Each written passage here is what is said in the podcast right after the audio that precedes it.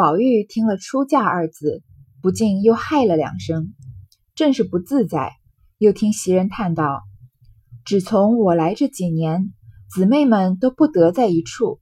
如今我要回去了，他们又都去了。”宝玉听这话内有文章，不禁吃一惊，忙丢下栗子，问道：“怎么，你如今要回去了？”袭人道。我今儿听见我妈和哥哥商议，叫我再耐烦一年，明年他们上来就赎我出去的呢。宝玉听了这话，愈发怔了，因问：“为什么要赎你？”袭人道：“这话奇了，我又比不得是你这里的家生子儿，一家人都在，一家子都在此处，独我一个人在这里，怎么是个了局？怎么是个了局？”宝玉道：“我不放你去也难。”袭人道：“从来没这道理，便是朝廷宫里也有个定例，或几年一选，几年一放，也没有个长远留下人的理。别说你了。之前贾宝玉不是说他这个袭人的妹妹长得这么漂亮，很配穿红色，但是想让她到他家里来，袭人就说：难道我们一家人都要当奴隶吗？”那贾宝玉说他为什么不能当亲戚呢？袭人说当亲戚也不配。然后又说呢，但是他父母很宠他，已经把嫁妆准备好了。贾宝玉这里听到出嫁两个字啊，就又嗨了两声。他就是嗯觉得可惜嘛，因为他觉得女孩子不知道为什么嫁完人生了孩子之后呢，就变成这个嗯就没有女女孩子时候的那种娇俏可爱了。正是不自在的时候呢，袭人这时候说了一句话里有话的事情，说我来的这几年啊，他来贾府打工当丫鬟这几年啊，姐妹们都不在一处。如今呢，我要回去了，他们又都去了。那袭人说他要回去是什么意思啊？那他就是要离开贾府，回自己家去了。那宝玉听这个理话里面有文章啊，就吃了一惊。他不是在帮袭人剥栗子吗？袭人不是哄他说要嗯吃栗子吗？然后他就说怎么你现在要回去吗？然后袭人就说啊，我今天已经听见我妈和我哥哥在商议，叫我再耐烦一年，让我再在贾府啊再待一年，明年呢他们就上来就赎我出去。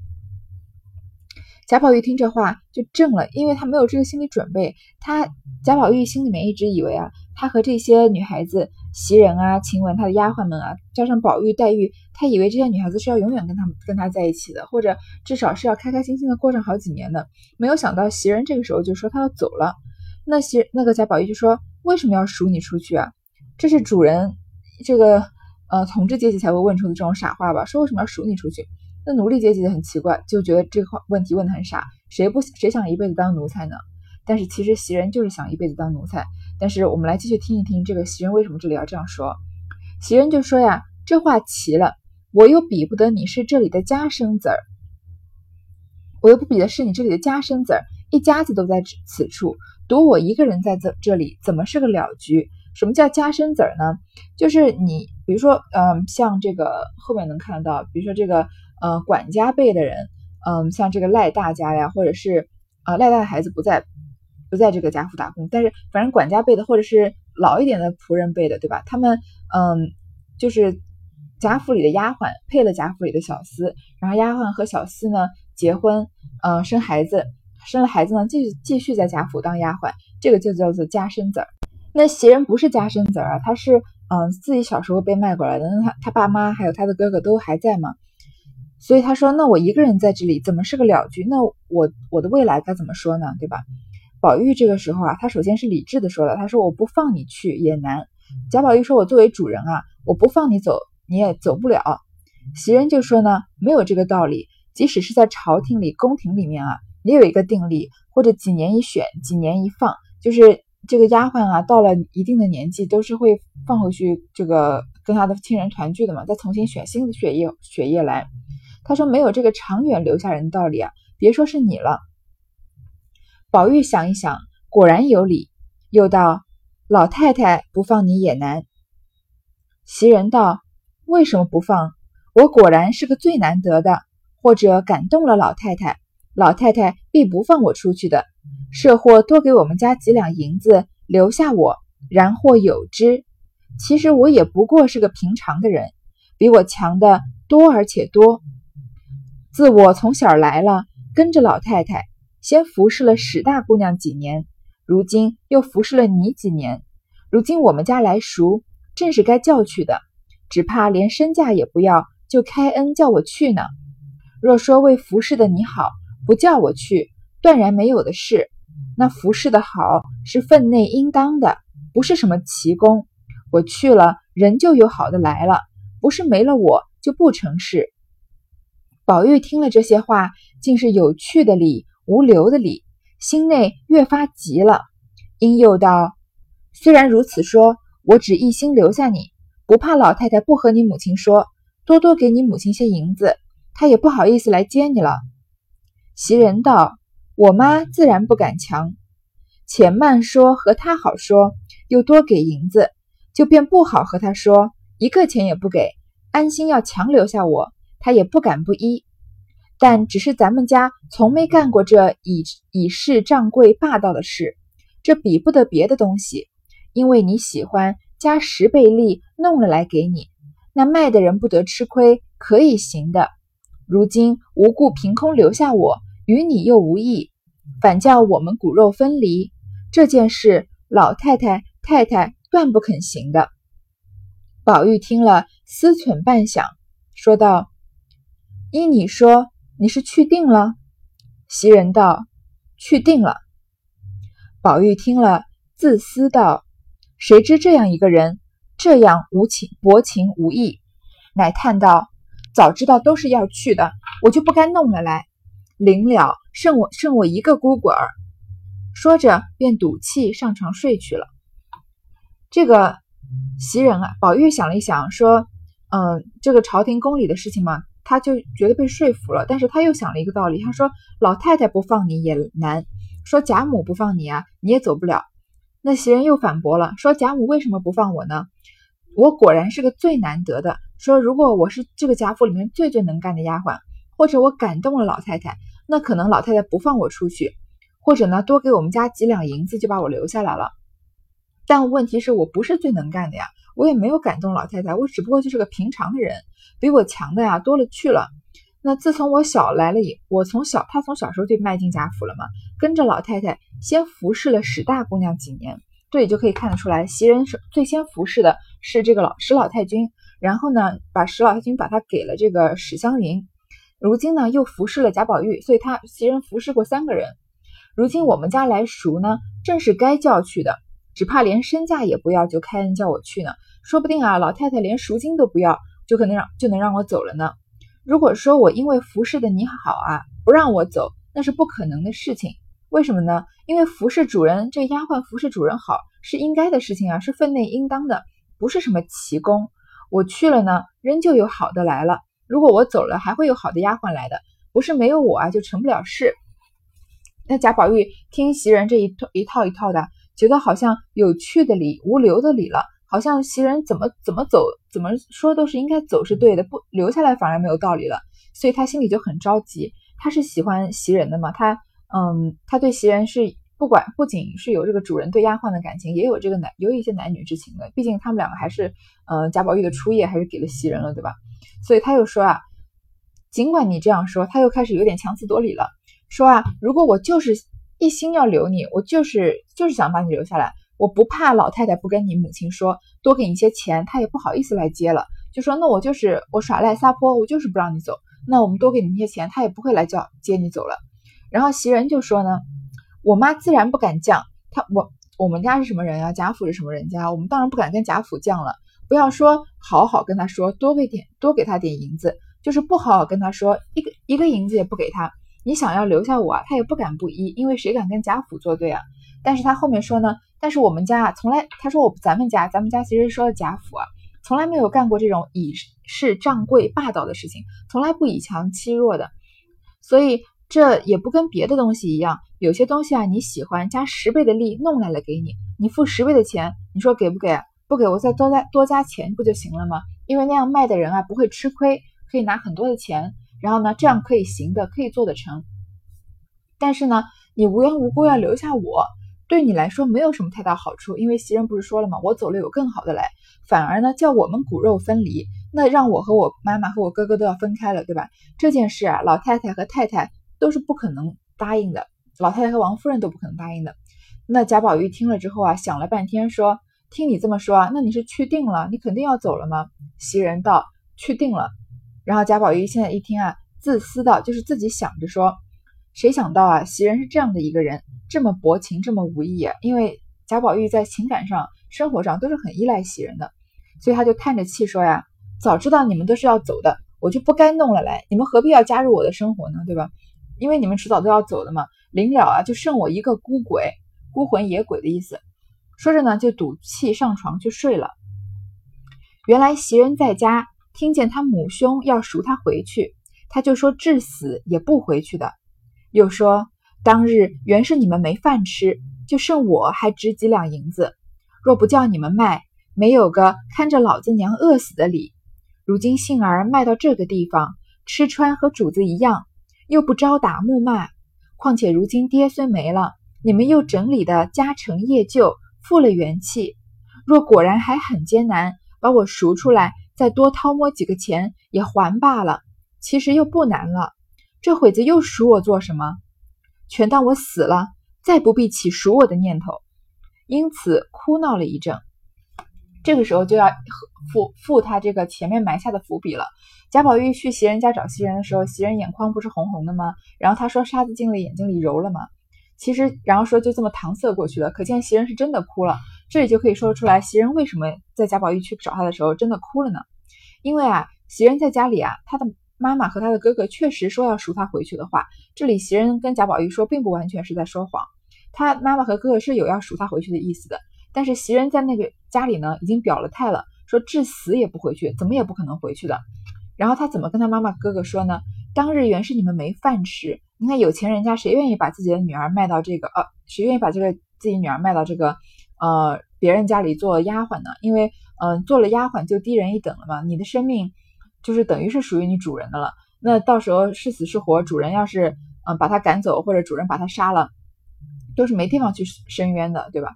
所以说当天当时啊是没有饭吃，家里穷的没饭吃了，就剩一个女儿还值几两银子，说若不叫你们卖。没有看和看着老子娘饿死的理。如果说啊，你们不卖我呀，那我也不可能眼睁睁的看着你们俩饿死，对吧？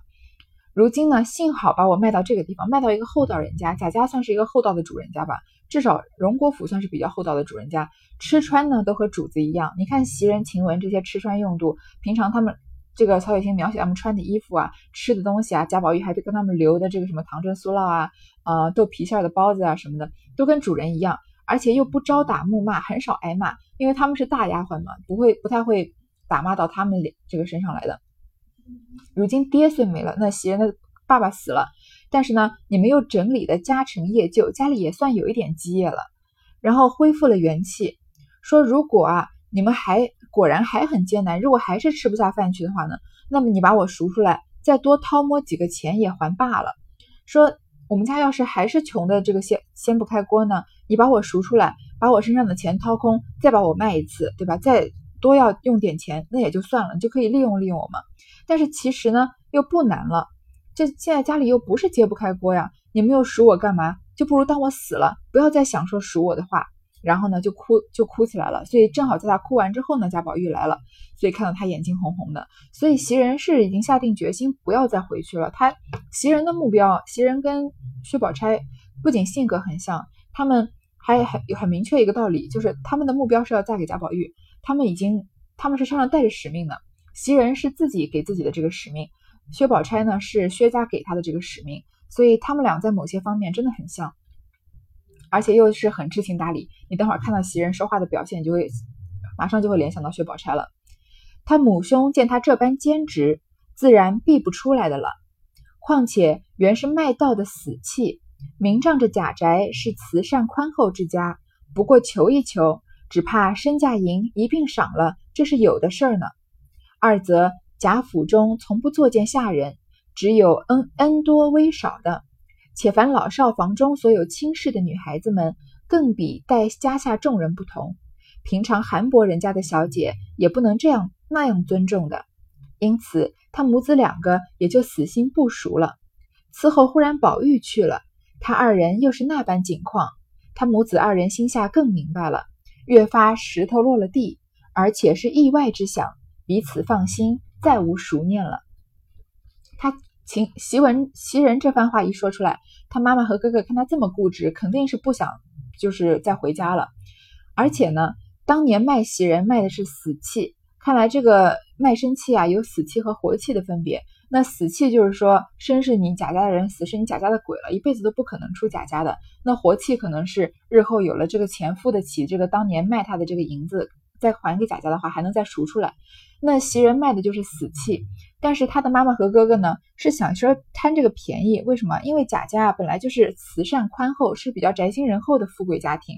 如果你去求他一求啊，袭人袭人在这里贾家伺候这么多年啊，说不定啊把这身家银一并赏了，这也是有可能的。说不定不仅不需要你钱来这个赎这个袭人，说不定还能赏你点钱，再让袭人这个回家去了。他妈妈和哥哥是动了这样的心思，一方面有这个钱的考虑，另一方面也想让这个女儿回来，不要一辈子在别人家做丫鬟，对吧？第二呢，贾府呢从来不作践下人，所以袭人在那里呢都是恩多威少的，得到的恩惠多啊，受到的这个打骂肯定很少。而且她已经是嗯贾这个贾宝玉内房子里的这个大丫鬟了，她是亲事的女孩子，更比其他的众人不同，跟外外间那些扫地的呀。端茶倒水的丫鬟呀，和那种呃这个二门外的这些小厮啊都不一样了。肯定，嗯，平常韩伯人家的小姐也不能那样尊重的。贾家这个贴身的大丫鬟呀，比一些穷人家的小姐还要受尊重呢。所以呢，他们母子两个呢，听袭文袭人说了这么一番话，也就死了心不赎了。而且正好这么巧，宝贾宝玉来找他，他们俩又是那般景况。因为你还记得袭人把自己的手炉给贾宝玉，把自己垫的这个褥子给贾宝玉，然后。呃，然后贾宝玉呢离开袭人一天，就说你你怎么还不家去，还不回家？他们就发现贾宝玉对袭人啊是对别的丫鬟不同的，那以后有很大的机会，袭人能给贾宝玉做这个小妾的。所以他们母子二人呢心下更明白了，就是袭人的妈妈和哥哥，所以心里石头落了地，而且是意外之想。没想到袭人啊不仅在贾府混得这么好，还能得到贾宝玉的宠爱，以后有可能是要跟贾宝玉结为亲家的，所以就很放心，再没有念头要赎了。既然他的妈妈和哥哥其实没有念头赎袭人，袭人为什么这里要呃很矫很矫情的跟贾宝玉说一番他要走的话呢？如今且说袭人自幼见宝玉性格异常，其淘气憨玩自是出于众小儿之外，更有几件千奇百怪、口不能言的毛病儿。近来仗着祖母溺爱，父母亦不能十分严谨拘管，更觉放荡持纵、任性自情。最不喜物证，每欲劝时，料不能听。今日可巧有赎身之论，故先用骗词以探其情，以压其气，然后好下真规。今见他默默睡去了，知其情有不忍，气以馁，气以馁，气啊，气以馁堕。自己原不想栗子吃的。只因怕为苏酪又生事故，亦如欠血之茶等事，是以假以栗子为由，混过宝玉不提就完了。于是命小丫头、小丫头子们将栗子拿去吃了，自己来推宝玉。只见宝玉泪痕满面，袭人便笑道：“这有什么伤心的？你果然留我，我自然不出去了。”宝玉见这话有文章，便说道：“你倒说说，我还要怎么留你？”我自己也难说了。袭人笑道：“咱们素日好处再不用说，但今日你安心留我，不在这上头。我另说出两三件事来，你果然依了我，就是你真心留我了。刀搁在脖子上，我也是不出去了的。”原来啊，袭人从小他是从小看着宝玉长大，他比宝玉大几岁嘛，看他性格异常。淘气憨玩出自于众小儿之外。宝玉不是有一些痴吗？而且他跟女孩子总是玩在一起，跟其他的男孩子这种正规读书，嗯，别人家的小孩是不一样的。还有一些啊千奇百怪、口不能言的毛病。而且，但是呢，他仗着贾母溺爱他，他的父母呢也不能怎么管教他，所以呢就觉得贾宝玉更加的放荡持纵、任性自情，最不喜务正，觉得贾宝玉越来越不务正业了，喜欢吃女孩子这个。嘴上嘴边的胭脂啊，喜欢帮女孩子来磨，跟女孩子一起调这些调脂弄粉的呀。然后就是不喜欢读这种圣贤书。每每当想劝他的时候呢，觉得他肯定不会听的。正好今天呢有这个赎身的事情，所以他就先用骗词，轻轻的先慢慢的骗骗这个贾宝玉呢，以探其情，先来探一探贾宝玉对他的感情到底深到什么程度，以压其气，把贾宝玉的气势啊好好压一压，好下真规。他其实是想要劝谏贾宝玉，让他要好好读书，然后呢，所以他在这里就先说我要走了，然后让贾宝玉呢就惊讶惊就是嗯。惊讶害怕一阵子，然后再提出条件，就说你要是留我，我就不走，但你要答应我这个这个那个，对吧？所以袭人这个策略性的这个，嗯，这个战战略呢是，嗯，首先让这个先抑后扬，对吧？首先跟贾宝玉说要走了，然后贾让贾宝玉留他的时候呢，再趁机劝贾宝玉好好读书什么的。他看到贾宝玉默默睡过去了呢，知其情有不忍，气已馁堕，知道贾宝玉啊已经真的生气了，而且。嗯，很很失望，很心灰意冷，因为他袭人就发知道贾宝玉对他的情，这个感情是真的了。自己本来也不想吃栗子，之前不是说过了吗？他就是因为害怕呀，贾宝玉又因为唐真苏烙的事情要生气，之前把摔茶碗已经把一个丫鬟叫倩雪的赶走了，所以他就嗯假装自己要吃栗子呢，混过贾宝玉不提就算了，然后呢就让小丫头们自己把栗子拿去吃了。贾宝玉不是帮他剥了一些栗子吗？然后他就过来推宝玉，看见宝宝宝玉啊，已经泪痕满面，已经哭起来了。袭人就笑着劝他说：“这有什么好伤心的？如果你真心要留我的话呢，我一定不会走的。”那贾宝玉听到他话里有话，就说：“你说说看，我还要怎么留你？我都不知道该怎么留你，你才能留下来了。”那袭人说：“啊，我们素日的好处再不用说，你平日对我有多好，我对你有多好啊，我们这都不用说了。如果你今天一定要留我呢，不在这上头，不是我们平常相处的事情。”而是呢，我另外说出两三件事情来，你要是真的依了我呢，就是真心留我，那刀架在我脖子上啊，我也是不会出去的。宝玉忙笑道：“你说哪几件，我都依你。好姐姐，好亲姐姐，别说两三件，就是两三百件我也依。只求你们同看着我，守着我，等我有一日化成了飞灰，飞灰还不好，灰还有形有迹，还有知识。”等我化成一股青烟，风一吹便散了的时候，你们也管不得我，我也顾不得你们了。那时凭我去，我也凭你们爱哪里去就去了。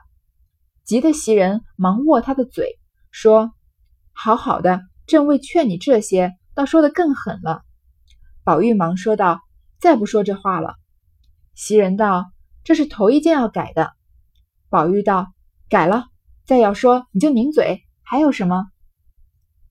贾宝玉就说啊，你说哪几件事情我依你，我都依你。那贾宝玉不是习惯了做小伏低的吗？他称袭为袭人为好姐姐、好亲姐姐，不要说两三件事啊，就是两三百件事我也依。接下来这句话，你就可以看到贾宝玉的真真正的心愿是什么？我只求你们同看着我，守着我。你们是谁啊？这些所有他身边的这些年轻娇俏的女孩子，薛宝钗啊、林黛玉啊、史湘云啊。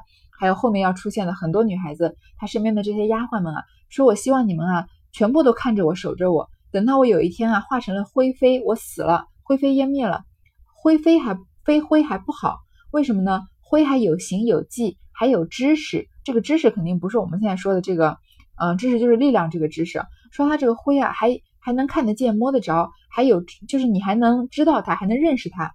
等我化成一股青烟啊，我要化成青烟，灰都不要。风一吹就散了，就无影无踪了。那个时候呢，你们管不着我，我也顾不得你们了。那时候呢，就凭我去，我也凭你们爱去哪儿就去哪儿。他希望啊，他的人生直到他最后一秒钟化成了这个青烟的时候，一直到那个时候，那姐妹们，他身边的姐姐妹们还能看着他，守着他，能跟他们一起变，就是长大变老，然后死去。其实他并不是说每一个他都要占有，每一个都要纳妾这样子的。贾宝玉的对女性的感情绝对不是这么肤浅的，要不然那就那就。嗯，真的跟这些贾珍啊、贾琏、贾蓉就没什么没什么两样了，对吧？但是他是他是希望这个能跟跟在他们的身边，因为他就是从内心深处欣赏这些女孩子嘛。他想跟他欣赏的人永永远在一起，快快乐乐的生活在一起。那有些人也许会变他变成他的妻子，比如说他想要的林黛玉；有些人变成他的妾，可能像袭人；有些人也许就在他身边伺候他，当他的丫鬟；有些人呢，也许是什么都不是他的什么人，但是就守在他身边。这是贾宝玉终极的心愿，但是他这话一说呢，急得袭人忙握他的嘴。袭人是个传统的女孩子，她没有他没有林黛玉那样那么理解贾宝玉，他并不理解贾宝玉。他虽然呃了解贾宝玉的生活起居，但他在精神上跟贾宝玉并不契合。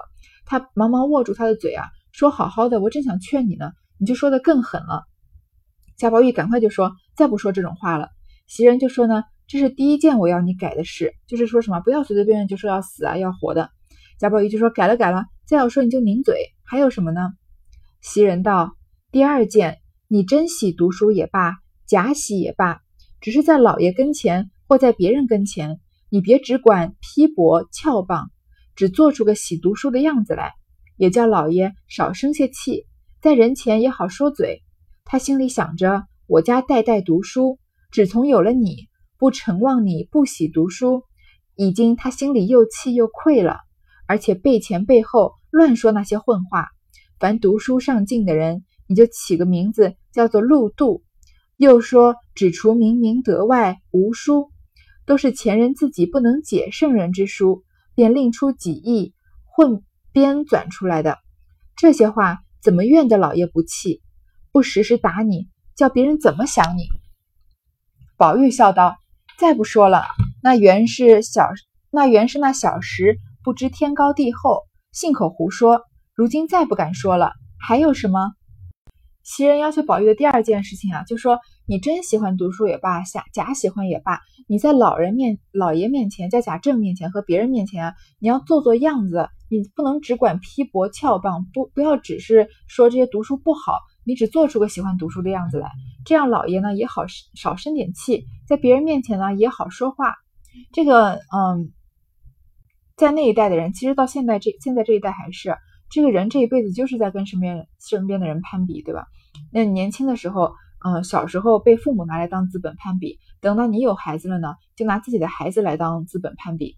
所以，虽然贾政在这个官场上混得很不错呢，但是别人讲到，哎，他不错有什么了不起的？你看他那个儿子又不好好读书，每天就跟女孩子混在一起什么的，这样子说话，在贾政这个面子上本来就挂不住了。所以袭人就从他的角度说啊，他就会想，我家代代读书。自从有了你啊，就不承望你不喜欢读书。他心里已经又气又愧了，没有想到自己这么爱读书的人，生出一个孩子这么不爱看书的，不爱不上进的。而且他不仅不上进啊，他还不以为耻，反以为荣。